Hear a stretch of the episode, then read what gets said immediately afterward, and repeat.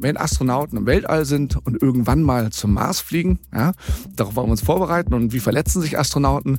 Meistens brechen sie sich nichts in der Schwerelosigkeit, stoßen sich vielleicht mal im Kopf, aber Brandwunden, das ist eigentlich so das Gefährlichste, dass halt irgendwo so ein Raumschiff ist ja Treibstoff und Sauerstoff, dass man sich verbrennt. Und haben gesagt, das wäre doch extrem hilfreich, wenn wir dann sozusagen im Weltall, wenn sich ein Astronaut verbrennt, dann direkt sofort so ein, so ein Wundpflaster, so eine, so, eine, so eine Hautschicht drucken können. Und dann kam die Charité zu uns und hat gesagt, so Mensch, wir haben viele Ahnung von Haut, aber vom Drucken, ja, da habt ihr besonders viel Erfahrung. Eure Technologie können wir uns das zusammentun. Hallo und herzlich willkommen zu Handelsblatt Disrupt, dem Podcast über neue Ideen, Disruptionen und die Zukunft der Medizin. Mein Name ist Larissa Holzki und ich begrüße Sie heute in Vertretung von Sebastian Mattes, aber wie immer ganz herzlich aus unserem Podcaststudio hier in Düsseldorf. Menschliche Organe aus dem 3D-Drucker. Das hört sich für die meisten Menschen an wie Science Fiction. Kann das wirklich bald Realität werden? Wenn ja, dann würde man wahrscheinlich viel weniger Tierversuche oder Medikamententests mit Menschen brauchen. Es könnte ein Ende für den Handel mit Organen bedeuten und für das fürchterliche Warten auf ein Spenderherz. Und es könnte für viele Millionen Menschen ein längeres und ein schöneres Leben zur Folge haben. Zum Beispiel für die rund eine Million Frauen weltweit, denen jedes Jahr wegen einer Krebserkrankung die Brust amputiert werden muss. Ich habe mich gefragt, liegt das noch Jahrzehnte in der Zukunft? Und das will ich heute mit Joachim von Arnim besprechen. Er ist Managing Director bei Cellbrix, einem Berliner Startup, das Brustimplantate aus dem 3D-Drucker entwickelt und schon jetzt Aufträge aus der Pharmaindustrie bekommt. Cellbrix hat im letzten Jahr The Spark, den deutschen Digitalpreis von Handelsblatt und McKinsey gewonnen. Und Joachim von Arnim hat mich noch neugieriger auf Bioprinting gemacht. Das könnte, sagt er, ein echter Gamechanger in der Medizin werden.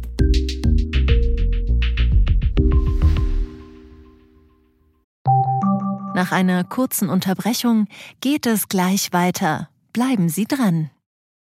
Willkommen in der Zukunft der Technologie mit dem Handelsblatt Summit Zukunft IT. Seien Sie Teil der IT-Flagship-Tagung des Handelsblatts, bei welcher führende Köpfe der IT-Branche zusammenkommen, um die neuesten Trends und Herausforderungen der digitalen Transformation zu diskutieren. Vernetzen Sie sich mit Branchenführern und finden Sie Lösungen, die Ihr Unternehmen voranbringen. Exklusiv für unsere Podcast-Hörer sichern Sie sich jetzt 20% Rabatt auf Ihre Anmeldung. Besuchen Sie zukunft-it.jetzt und verwenden Sie den Vorteilscode Podcast. Und damit gleich zu Joachim von Arnim. Hallo Joachim, schön, dass du bei uns bist. Hallo Larissa, schön hier zu sein. Joachim, du sagst ja, Bioprinting, also organische Erzeugnisse aus dem 3D-Drucker, werden ein echter Game Changer sein. Und bei der Spark-Verleihung im Herbst, da hieß es in der Laudatio sogar, Cellbrix würde an einem Quantensprung in der Medizin arbeiten. Was macht denn Bioprinting so besonders? Grundsätzlich, wenn wir uns die Medizin angucken, was machen wir, wenn wir krank sind? Wir versuchen, das, was uns krank macht, zu heilen. Und oft bekämpfen wir hauptsächlich die Symptome. Mhm. Und wenn Gewebe kaputt ist, dann versuchen wir es irgendwie zu heilen. Und das, was wir halt mit dem Bioprinting ermöglichen können, dass wir sagen, ist, wir tauschen eben Gewebe aus. Wir tauschen Gewebe aus, wir tauschen irgendwann auch Organe aus.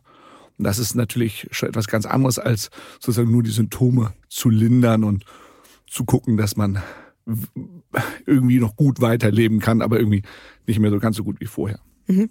Da wollen wir noch ganz tief eintauchen heute, aber vorab will ich erstmal wissen, wie bist du denn auf dieses Thema überhaupt gekommen?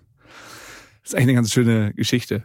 Ähm, ich habe ähm, nach dem Studium im Bereich Deep Tech Startup Finanzierung gearbeitet, also Hochtechnologie Startups ähm, finanziert. Das war so die Phase, als in Berlin so die Samba-Brüder viele E-Commerce-Plattformen aufgebaut haben.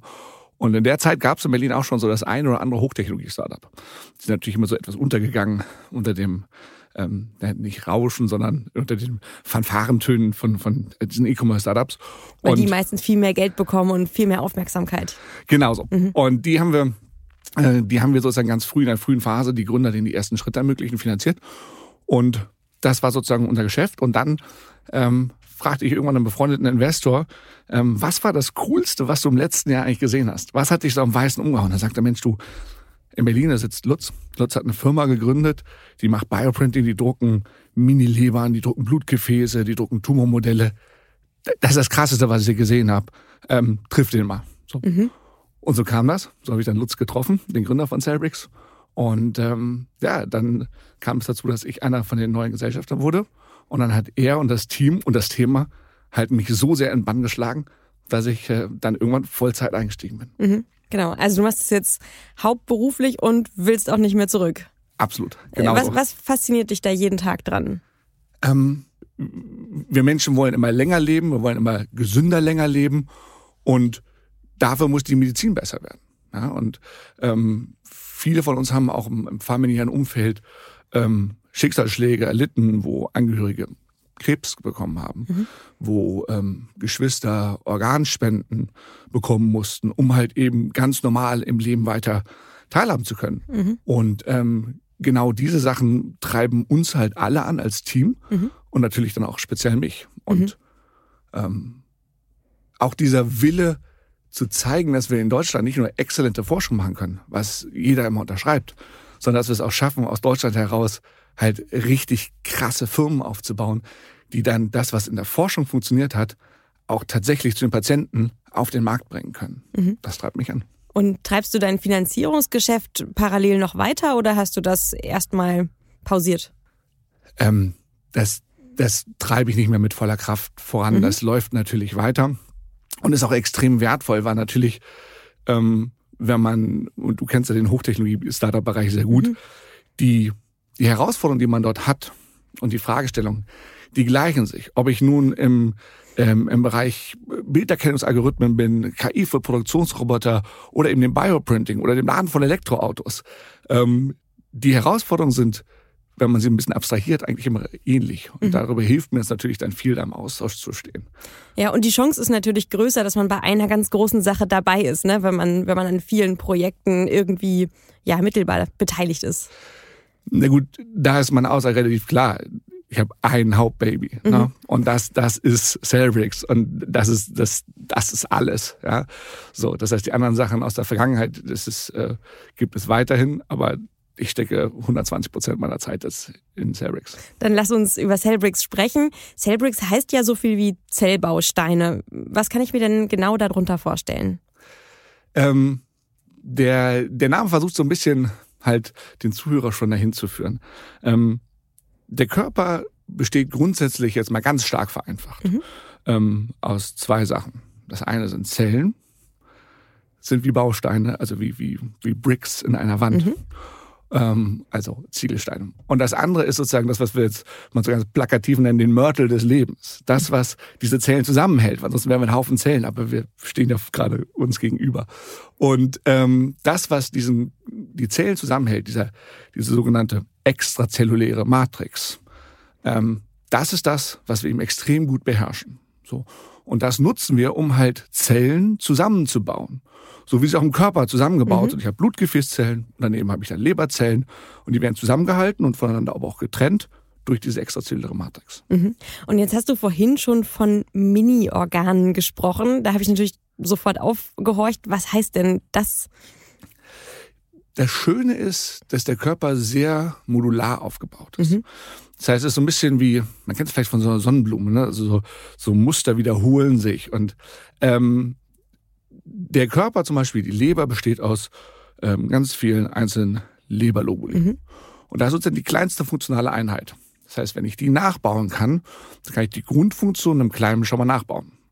Und natürlich, wenn ich jetzt das in einen Menschen transplantieren möchte, dann hilft mir natürlich ein einzelner Leberlobulus noch mhm. nicht so viel. Mhm.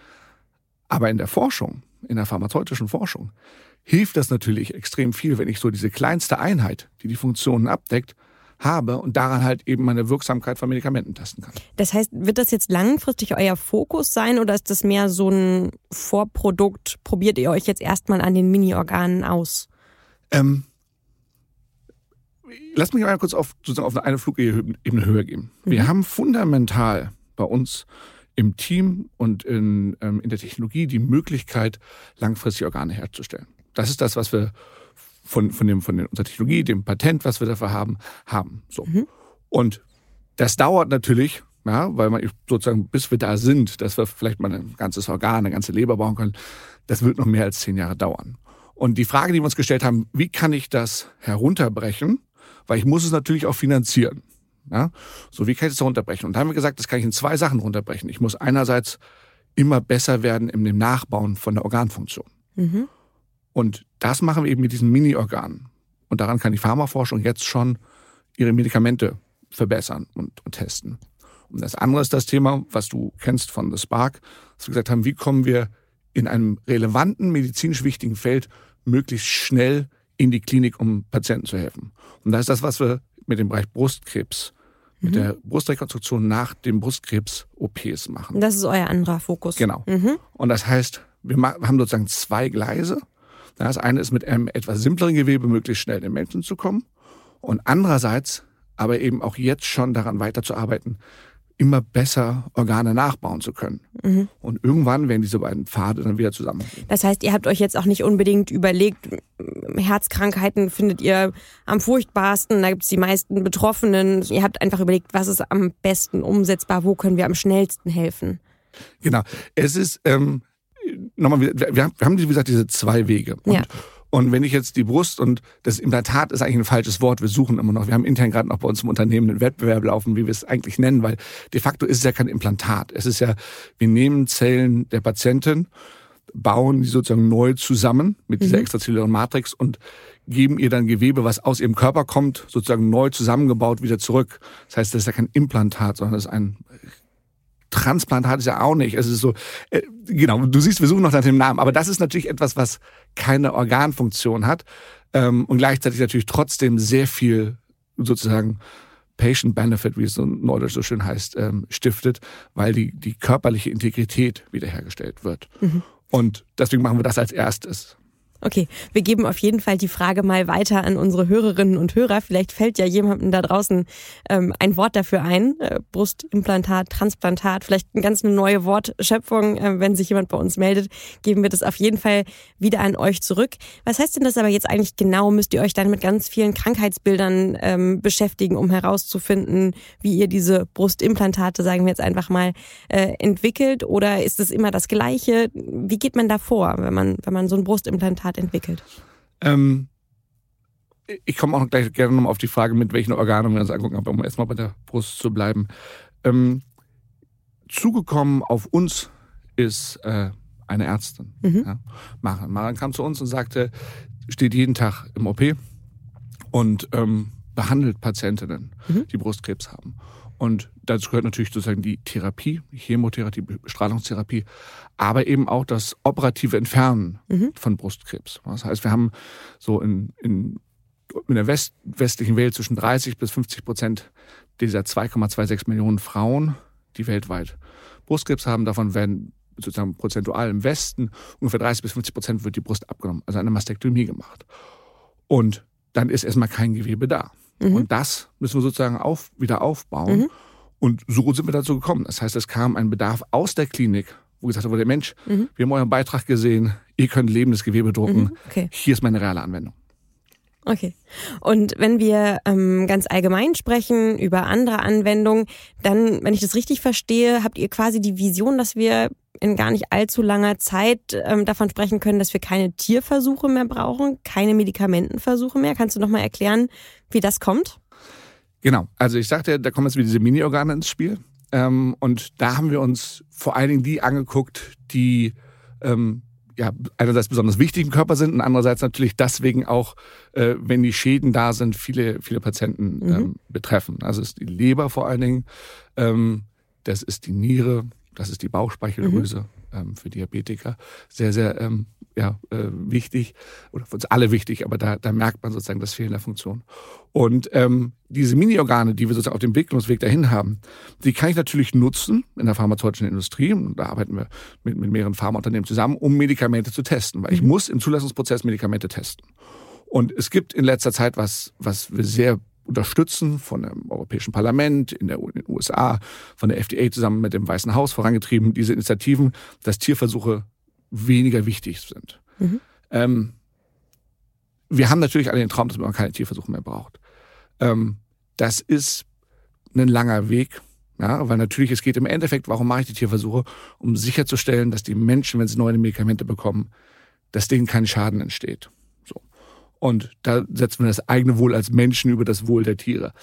Alle vereint aber, dass wir diese Versuche reduzieren wollen und da können wir natürlich einen Beitrag zu leisten. Gibt es ein Datum, wann man gar keine Tierversuche mehr haben wird? Hoffentlich irgendwann, aber dann muss man sozusagen den Menschen komplett irgendwie nachbauen. Mhm. Und das ist sozusagen ein sehr langer Weg. Okay, das heißt, bestimmte Medikamente kann man dann an einzelnen Organen quasi in der Petrischale testen, aber alle nicht. Es, ist also auf dem Weg dahin. Ne? Also ich meine, ich möchte ja sozusagen an, an einem Menschen testen, ohne an Menschen zu testen. Mhm. Ja, so. Und klassischerweise hat man es in der besagten Petrischale gemacht. Ja, ich meine, Petri war ein Schüler von Robert Koch, das ist jetzt weit über 100 Jahre her. Ähm, und da habe ich dann einfach so ein paar Zellen in so einem, so einem warmen Glasschälchen. Mhm. Das ist nicht nah dran an, an irgendwie einem, einem Menschen. Das sieht nicht aus, als mhm. sozusagen wie wenn man jetzt was aus dem Menschen rausstanzen würde sozusagen. Und da kommen wir jetzt ins Spiel, indem wir halt eben komplexes Gewebe nachbauen können. Mhm. Und ähm, die Anwendungen sind natürlich ganz verschiedene. Ne? Wir können gesundes Gewebe nachbauen und krankes Gewebe nachbauen. Mhm. Und zum Beispiel die Leber, sagte ich ja, ist von der Transplantation her ein sehr wichtiges Organ, ist aber natürlich auch für Medikamente in der Forschung hochrelevant, mhm. weil Leber verstoffwechselt die Medikamente. Mhm. Und ich muss natürlich wissen, nehme ich jetzt eine 400er Ibo oder nehme ich eine 200er Ibo, wenn mein Schmerz so und so ist. Ja, mhm. Und dafür muss ich das natürlich gut vorher erforschen können. Aber kannst du mal erklären, wie man jetzt so einer Leber an sich dann eine Tablette reicht? Ich reiche nicht der Leber eine Tablette, sondern ich habe dann im Endeffekt ein ganz, ganz kleines Stückchen Lebergewebe und dann pipettiere ich da eben genau runtergerechnet, ne, das ist dann irgendwie Fingernagel groß und dann nehme ich natürlich nicht eine 400er Ibo, die ich jetzt irgendwie schlucke, mhm. ähm, sondern dann nehme ich natürlich genau das runtergerechnet, ja, ganz wenige, ganz wenige Milligramm, die ich sozusagen Okay, ich glaube, äh, fürs Vorstellungsvermögen war ja. das, war das enorm wichtig. Und sowas könnt ihr jetzt schon der Pharmaindustrie anbieten, richtig? Genau, das machen wir jetzt und die Pharmaindustrie kauft genau diese Sachen bei uns ein. Mhm. Und ihr arbeitet andererseits auch mit der Charité zusammen. Was macht ihr da genau? Und mit der Charité ähm, arbeiten wir in mehreren Wegen zusammen. Und das ist ähm, einer unserer vielen Partner und einer unserer sehr geschätzten Partner. Ähm, wir machen mit der Charité ähm, zwei Sachen oder drei Sachen zusammen. Ähm, das, das eine ist Krankheitsmodelle. Mhm. Ja, da arbeiten wir äh, mit der Kinderonkologie. Da geht es darum, ähm, dass Kinder eine besonders aggressive Krebsart haben können, Neuroblastome. Und dafür werden neuartige Therapien entwickelt. Ja, das Wort KT-Zelltherapie ist, ist natürlich so in aller Munde, hört man heutzutage viel, also als eine ganz neue Art von, von Therapieform unter Genozelltherapie. Und die müssen diese Therapie natürlich entwickeln und mhm. dann feintunen. Mhm. Und da haben wir genau wieder das Thema. Ich muss sie entwickeln und feintunen, bevor ich sie diesen kleinen Kindern gebe. Und deswegen ist die Charité zu uns gekommen und hat gesagt, hier bringen wir euch Tumorzellen aber wenn ich jetzt die Tumorzellen einfach nur in so eine Petrischale oder das mhm. Reagenzglas tue, mhm. dann ist das ja nicht wie Menschen. Könnt ihr es also mehr so machen, dass es dass die Zellen so umgeben sind und so strukturiert sind, wie sie Menschen sind, nicht in diesem Reagenzglas, wie wir es aus dem Chemieunterricht kennen. Und das haben wir gemacht und daran konnten sie jetzt ihre Therapie eben deutlich besser weiterentwickeln. Das mhm. ist ein Thema. Mhm. Und das andere? und ähm, das andere, sozusagen, das war jetzt das Thema Krankheitsmodelle. Mhm. Und das andere ist natürlich sozusagen gesunde Modelle, wo wir mhm. im Bereich der regenerativen Medizin sind. Ähm, und das sind zwei Bereiche. Das eine ist ähm, das Thema hochspannend, ähm, ist das Thema Haut. Mhm. Und zwar ähm, kam das DLR zur Charité und zu uns. DLR steht für Deutsches Luft- und Raumfahrtzentrum? Genau, mhm. genau. Also ähm, die, die unsere Astronauten ins Weltall schicken. Und die kamen zur Charité und dann zu uns und haben gesagt, Mensch, ähm, wenn Astronauten im Weltall sind und irgendwann mal zum Mars fliegen, ja, mhm. darauf wollen wir uns vorbereiten. Und wie verletzen sich Astronauten? Na, sie stoßen, meistens brechen sie sich nichts in der Schwerelosigkeit, stoßen sich vielleicht mal den Kopf, aber Brandwunden, das ist eigentlich so das Gefährlichste. Das ah, halt irgendwo, okay. so einem Raumschiff ist ja Treibstoff und Sauerstoff, mhm. dass man sich verbrennt. Und haben gesagt, das wäre doch extrem hilfreich, wenn wir dann sozusagen im Weltall, wenn sich ein Astronaut verbrennt, dann direkt sofort so ein, so ein Wundpflaster, so eine, so, eine, so eine Hautschicht drucken können. Und dann kam die Charité zu uns und hat gesagt, so Mensch, wir haben viele Ahnung von Haut, aber vom Drucken, ja, da habt ihr mhm. besonders viel Erfahrung, eure Technologie, können wir uns das zusammentun. Da haben wir uns zusammengetan. Und das war ganz spannend, weil dann Anfang letzten Jahres ähm, hatten wir einen heißen Wettbewerb bei uns im Team, wer denn tatsächlich mitfliegen darf, weil wir in einem Flugzeug, im Parabelflug, also das sind diese großen Flugzeuge, die mhm. wir kennen, mit denen man in Urlaub fliegt und dann werden alle Sitzreihen rausgebaut und dann fliegen die wie so eine Achterbahn rauf und runter. Jeder kennt das ja. In der Achterbahn fühlt man sich immer so ein bisschen mhm. schwerelos ähm, und genauso machen diese Flugzeuge das und dann haben wir halt in der Schwerelosigkeit gedruckt und das war natürlich, da wollte natürlich jeder aus dem Team mit, weil das natürlich viel Spaß gemacht hat. Oh Gott, mir wird vor allem schlecht, wenn das Flugzeug einfach so absinkt in der Schwerelosigkeit. Also ich wäre da jedenfalls nicht mehr arbeitsfähig. Ja. Ähm, aber interessant, äh, dass genau. das bei euch so einen kleinen Wettbewerb ausgelöst hat. Ähm, Genau, absolut spannend. Wenn ich an ähm, Medizinforschung denke, an Biotech, dann denke ich auch immer an unfassbar lange Zeiträume, ehrlich gesagt. Also irgendwie dieses, du hast vorhin ja auch Deep Tech Startups verglichen mit, mit Softwaregeschäften in Berlin. Da hat man meistens ja eine Software entwickelt und dann muss man sie nur noch an ganz, ganz viele Leute verkaufen. Medizinforschung ist viel schwieriger, aber kannst du uns mal mitnehmen, wie, wie laufen so eure Zeitpläne? Ähm, was steht auf der Timeline, auf der Roadmap? Ja, ähm, du hast ja genau einen sehr, sehr guten Punkt getroffen. Und ähm, klassische klassische Biotechnologie, wenn wir ganz klassische Pharmaunternehmen sind, die, die laufen genauso. Ne? Mhm. Also aus der Uni ausgegründet, man hat einen, das neue Aspirin gefunden, ein neues, ein neues Medikament gegen Bluthochdruck und dann forscht man über ganz viele Jahre daran und dann irgendwann kommt entweder Durchbruch oder es war eine spannende Zeit, aber es bleibt nichts übrig. Und davon unterscheiden wir uns, weil wir uns eben und es ist so dieser neue, ist leider wie ein englischer Begriff, äh, Begriff, Tech Bio. Das heißt, wir sind nicht ein klassisches Biotechnologie-Startup. Mhm. Muss man, glaube ich, nochmal festhalten. Nicht Biotech, sondern, sondern Tech, Bio. Bio. Mhm. Genau. Und was heißt Tech Bio? Tech Bio ist eigentlich sozusagen das Zusammenkommen aus der einen Seite aus Aspekten der Biotechnologie, mhm. ja, wie ich eben sagte, die ist ja schon ganz, ganz lange gibt. Und andererseits eben die eingangs erwähnten Hochtechnologie-Startups, die Deep mhm. Und das sind beispielsweise so Themen wie Algorithmen zu benutzen, um neue Medikamente vorab zu simulieren. Mhm. Ähm, wie man Proteine faltet und dergleichen. Oder eben auch das, was wir machen, Technologie. Ja, also das ist ganz viel Biologie, aber das Zusammenbringen passiert natürlich durch ein Gerät. Und ein mhm. Gerät mit, mit einem Lichtprojektorsystem drin, wie ähnlich in der Chipindustrie und Software, die ich dafür brauche, um komplexe Organstrukturen und Blutgefäße zu modellieren. So. Und das ermöglicht uns, um uns wieder zurückzukommen auf deine Frage, natürlich äh, diese Zeitlinien runterzubrechen und einzelne Wegschritte schon zu Produkten zu entwickeln. Das heißt, ich muss nicht erst warten, bis mein neues gesagt, Aspirin oder sowas fertig ist, sondern ich kann Zwischenschritte, genau wie zum Beispiel diese Mini-Organe, jetzt schon an die Pharmaforschung mhm. verkaufen. Mhm. Das ist noch ein langer Weg, bis ich die komplette Leber habe. Aber ich kann jetzt schon zeigen, auch Investoren zeigen, guck mal hier, ich mache Umsatz damit, das funktioniert. Ich bin besser als das, was auf dem Markt verfügbar ist. Und das ist, denke ich, so ein, ähm, einer der, der, der hilfreichen Schritte, um diese langen Zeitlinien herunterzubrechen und natürlich auch das Risiko äh, runterzunehmen. Aber was heißt das jetzt konkret, wenn wir eine Zuhörerin haben, die tatsächlich Brustkrebs hat oder jemand kennt, der an Brustkrebs erkrankt ist, kann der sich schon Hoffnung machen, dass der von euch ein Implantat bekommt? Oder sie vor allem? Ähm, ja, die Frage ist, wann? Ja, so und langfristig ähm, kann man die Brust auch später dann damit rekonstruieren. Mhm. So, was bedeutet das jetzt für uns? Unser Ziel ist, dass wir noch innerhalb dieses Jahrzehnts damit in die Klinik und zwar also sozusagen nicht nicht in die Forschung, sondern dann tatsächlich auf den Markt kommen. Mhm. Aber das so. wird euer erstes ja, Implantat dann bleiben. Mit den Organen wird es noch länger dauern, mit den echten Organen. Genau, also das ist, äh, das ist das erste Implantat. Das, das Ziel mit den Organen, würde ich dann sagen, das ist das Ziel für die nächste, äh, für die nächste Dekade dann. Ähm, das ist ambitioniert, aber das ist vielleicht auch nochmal ein, ein Punkt. Ähm, wir, wir, wir extrapolieren ja immer von dem, was wir kennen. Mhm. Ja? Und wenn man sich anguckt, die Kosten für die erste Gensequenzierung, das war eine Milliarde mhm. US-Dollar mhm. oder mehr sogar. Heutzutage kann man bei 23andMe oder wie auch immer diese Anbieter heißen, für Black Friday Angebot wahrscheinlich sogar unter 100 Euro sein, sein, sein, seine Gene sozusagen sequenzieren lassen. Das ist ein gigantischer Kostensprung. Wir kennen das von unseren Mobiltelefonen. Mhm. Ja, so was das alte Nokia konnte. Und heute ist mein iPhone leistungsfähiger als mein, mein mhm. PC zu Hause. Sag nochmal gerade Gensequenzierung, das ist dann nötig, weil eben nicht jeder das gleiche Brustimplantat bekommen kann oder das gleiche Herz, sondern das muss eben mein Organmaterial sein, das muss genau zu meinem Körper passen. die Gensequenzierung habe ich jetzt nur als Beispiel gebracht. Okay. Das ist für uns gar nicht so wichtig, sondern okay. einfach nur, weil wir immer denken, nur weil wir in gewissen Bereichen manchmal noch nicht so weit sind, dass es so lange dauert. Und teilweise sind diese Entwicklungen halt exponentiell. Ja, das mhm. heißt, mhm. ähm, vermutlich würde jetzt, wenn ich mir jetzt Ärzte fragen würde, sagen, oh, bis ihr Organdruck, das dauert, das dauert 50 Jahre. Mhm ja, als ich, wenn wir am Anfang die Leute gefragt hätten, wie lange es dauert, bis wir ein iPhone haben in der Hosentasche, hätten sie auch gesagt, es dauert noch 30 Jahre. Mhm. Ich will nur mhm. sagen, die Technologie entwickelt sich so viel schneller, als man denkt. Und deswegen sagen wir halt innerhalb dieser Dekade die Brust und innerhalb der nächsten Dekade. Nach einer kurzen Unterbrechung geht es gleich weiter. Bleiben Sie dran.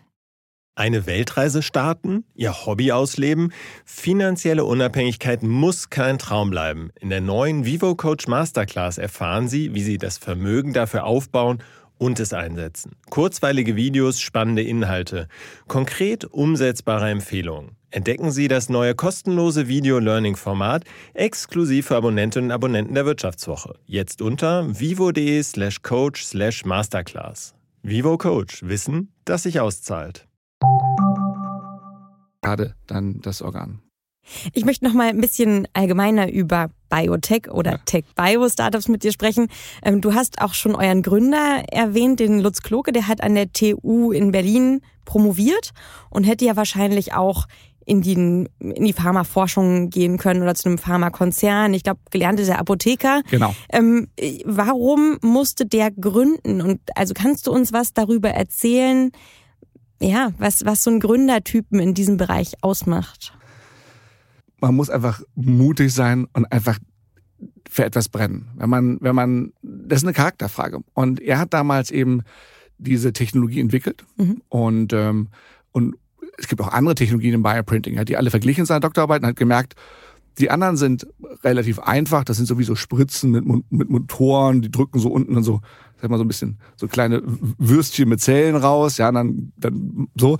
Ähm, das ist einfach zu machen im ersten Schritt, aber ähm, langfristig kommt das irgendwann eine, für das eine Sackgasse, weil, mhm. ich, weil ich das nicht skalieren kann. Und er hat gesagt, okay, ich gehe den harten Weg, ich mache das lichtbasierte Drucken mit. Mhm. Und dann hat er es global patentiert und hat gesagt, na, wenn ich das jetzt habe, dann, also das muss ich jetzt ja nutzen, mhm. ja, weil, weil das sagte ich ja eingangs, das ist grundlegend die Technologie, mit der wir dann in, innerhalb dieser Dekade Brustgewebe bauen können und innerhalb der nächsten Dekade dann Organe. Und es gibt die, die sagen, okay, das ist schön, das publiziere ich jetzt und dann suche ich mir das nächste Thema und es gibt halt die und dazu gehören Lutz und auch Alex und ich und, und eben andere bei uns im Team, aus dem, aus dem Gründungsteam und die, die jetzt dazukommen. Das ist in der Geist in so einem Startup, dass wir sagen so, nee, das wollen wir jetzt nicht publizieren und dann wird es vielleicht umgesetzt oder auch nicht umgesetzt oder wird woanders umgesetzt, sondern das können wir machen und mhm. wir wollen das machen. Also es ist so ein äh, Okay, Geist. aber, aber bringst du mal auf den Punkt. Du hast ja auch ähm, kurz erzählt, dass du eine VC, also Wagniskapital-Geschichte äh, hast. Ähm, woran erkennt man denn jetzt auch von außen, dass es einfach der richtige Moment ist, um auszugründen? Also ist auch mal die Frage, ist es noch einfacher, Forschung zu finanzieren oder jetzt wirklich schon Geld von Investoren für ein Unternehmen einzusammeln? was ist der richtige Moment, um ein Biotech-Startup zu gründen oder ein Tech-Bio-Startup?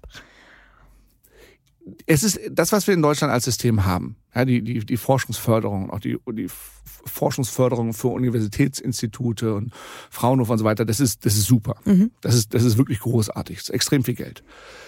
Gleichzeitig ähm, muss man sehr gut aufpassen, dass es einen nicht verleitet, eben so ein Teilzeitgründer zu werden. Mhm. Ja, so. Ähm, also aus meiner Investmentzeit ähm, war es immer so spaßhaft, es gibt die zwei Arten von Entrepreneuren, die man sozusagen eigentlich nicht ähm, haben möchte. Ja, ähm, das sind einmal die Eventrepreneure, die auf jedes äh, Networking-Event gehen, weil dann man soll sie Unternehmen aufbauen. Und das mhm. andere sind die Grantrepreneure, die halt von einem Forschungsgrant, also einem Forschungsförderungsprojekt zum nächsten laufen, immer wieder die, das Fähnlein neu in Wind hängen.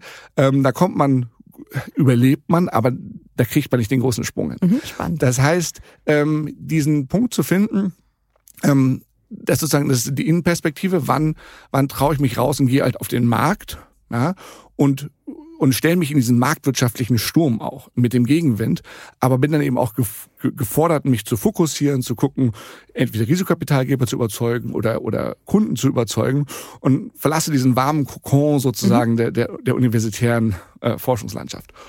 Und die andere Frage, die andere Teil dieser Frage ist natürlich auch ähm, extern, ja, und das, das kommt jetzt wieder aus meiner vorherigen Erfahrung man darf auch nicht zu früh sein. Ja, das mhm. ist sozusagen genau die Schwierige. Man, man will nicht, wenn man der Erste ist, der mit einer Idee um die Ecke kommt und noch kein Investor und kein anderer das gehört, dann wird man für verrückt erklärt. Mhm. Ja, so ähm, und die Sachen, die wir machen, die sind ja schon äh, sehr, sehr, sehr innovativ und viele sagen, oh, ob das überhaupt funktioniert mhm. und sagen wir, komm vorbei, frag unsere unsere Partner, unsere Ärzte mhm. der Charité, Uni Tübingen, Uni Heidelberg in, in Kiel und so weiter. Also das ist sozusagen diesen richtigen Zeitpunkt intern und extern zu finden, ist nicht leicht, ähm, aber ähm, deswegen sprechen wir halt auch eben drüber und, und geben auch dann irgendwie in Berlin der, der, der Community sozusagen auch da gerne wieder unsere Erfahrung mit mhm. und sagen, okay, da hätten wir vielleicht noch ein bisschen was länger machen können und da vielleicht ein bisschen was kürzer. Mhm. Das heißt, man muss so ein bisschen Gespür entwickeln. Hat das schon mal jemand gehört? Wie reagieren die Leute auch? Ja, also so ja. ein bisschen Forschung, Forschung in eigener Sache be betreiben, würde ich sagen. Ja. Äh, Finanzierung ist natürlich jetzt auch nochmal ein spannendes Thema. Ihr habt jetzt 25 Mitarbeiter. Ähm, wie soll das weitergehen? Wie schnell wollt ihr, wollt ihr wachsen? Ähm, also wir, wir müssen wachsen, mhm. ja, weil ähm, global ist sozusagen ist ein Rennen gestartet. Mhm. Ja, wir sehen das ähm, gerade bei bei den Kollegen, die wir sozusagen in Boston haben, gerade in der Boston Area, generell in den USA, ähm, natürlich aber auch in, in Großbritannien oder in Israel.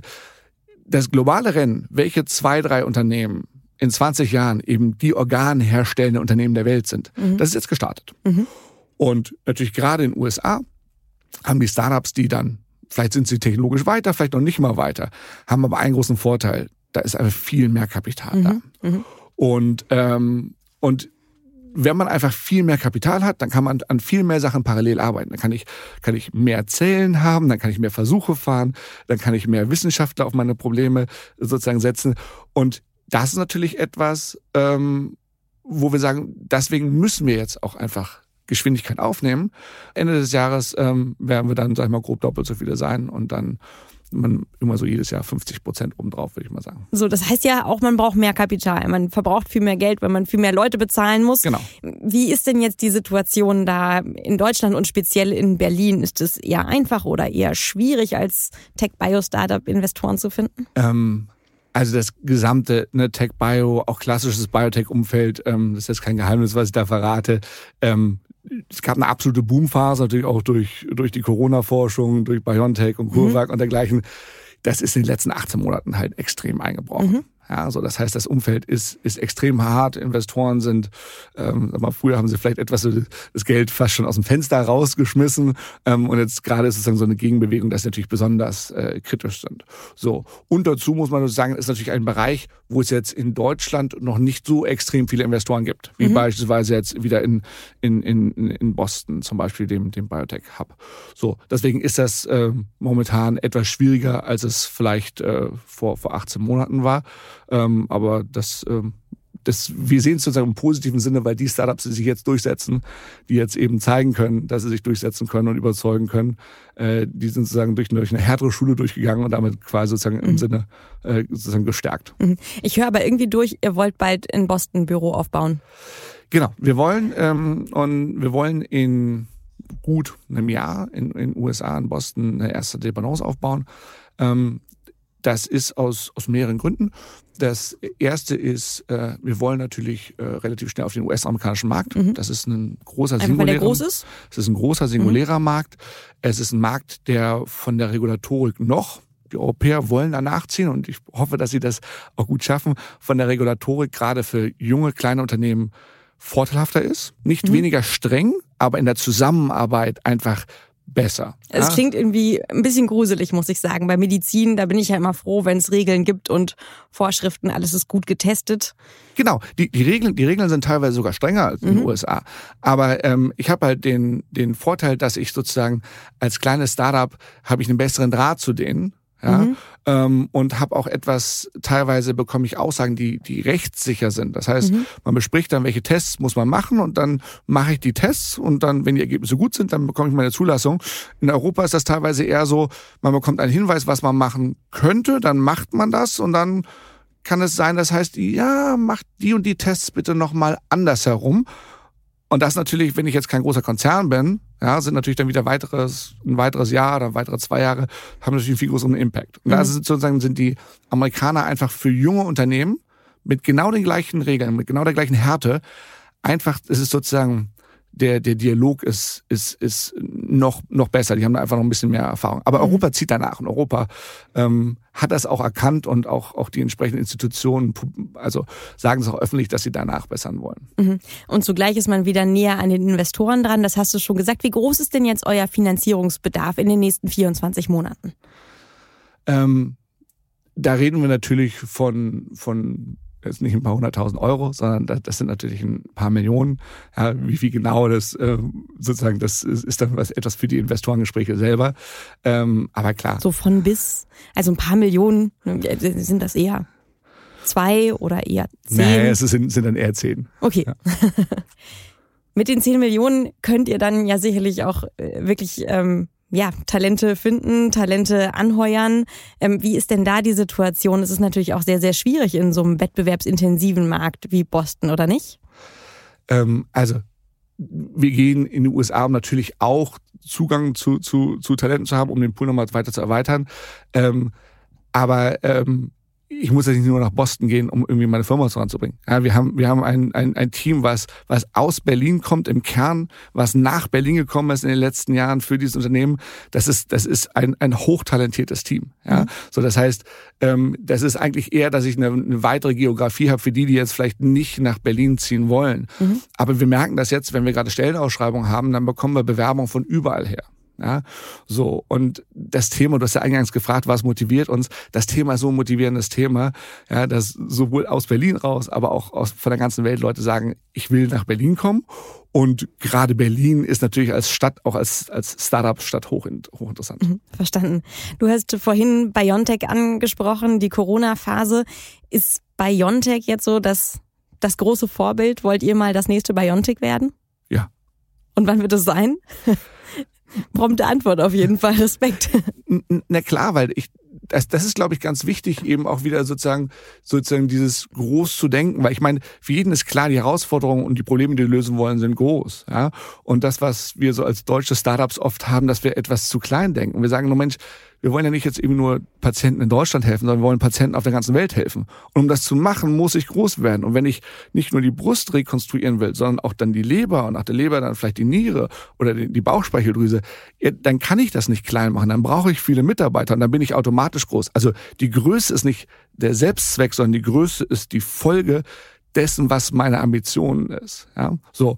Und wann das soweit ist, naja, also wenn wir innerhalb dieser Dekade erfolgreich sind, Brust zu rekonstruieren, damit im Patienten zugelassen von der FDA in den USA, in Europa von den Behörden, damit am Markt sind und gleichzeitig für die Pharmaindustrie hochkomplexe Organgewebe bauen können, dann traut uns jeder zu, dass wir in dem nächsten Schritt dann sozusagen das zusammenführen, das Organgewebe und in den Menschen gehen dürfen und dann sind wir vermutlich dann auch schnell an einem Punkt, wo man äh, ähnliche Größen erreicht. Wir hoffen natürlich, dass wir nicht sozusagen wieder irgendein so Black Swan-Event kommt, also ein überraschendes Event wie mit Corona, was für BioNTech großartig war, für mhm. die Technologie großartig, aber natürlich für uns als Gesellschaft etwas herausfordernd war. Also ja, sehr, sehr spannend. Ähm, wir sehen aber auch immer wieder, dass der Krieg ein, ein neues solches Event sein kann, dass ganz viele Ideen in solchen Zeiten natürlich entstehen, ähm, weil die Leute sich Gedanken machen, ne? weil ganz, ganz viele Leute über einem Problem brüten und überlegen, zu welcher Lösung sie kommen. Insofern hilft uns das natürlich in der Entwicklung manchmal weiter. Ich glaube auf jeden Fall, bei euch werden sich viele freuen, wenn diese Vision in Erfüllung geht und deswegen wünschen wir euch auch ganz viel Erfolg. Danke, dass du bei uns warst, Joachim. Herzlichen Dank. Und damit sind wir auch schon wieder am Ende von Handelsblatt Disrupt. Wie immer freuen wir uns über Kommentare in der Handelsblatt Disrupt LinkedIn-Gruppe oder Sie senden mir gerne eine E-Mail. Details finden Sie in den Show Notes. Dank an dieser Stelle auch für die Unterstützung von Alexander Voss und Regina Körner und Migo Fecke von Professional Podcasts, dem Dienstleister für Strategieberatung und Podcastproduktion. Wenn Sie grundsätzlich immer auf dem Laufenden sein wollen, dann testen Sie doch gern unser Abo-Angebot. Damit lesen Sie alle aktuellen Artikel plus sämtliche Recherchen im Archiv für vier Wochen und das für nur einen Euro. Schauen Sie doch mal nach unter handelsblatt.com mehr Wirtschaft. Details finden Sie auch dazu in den Shownotes. Wir hören uns in der nächsten Woche wieder. Bis dahin wünsche ich Ihnen interessante digitale und auch analoge Zeiten. Ihre Larissa Holzki.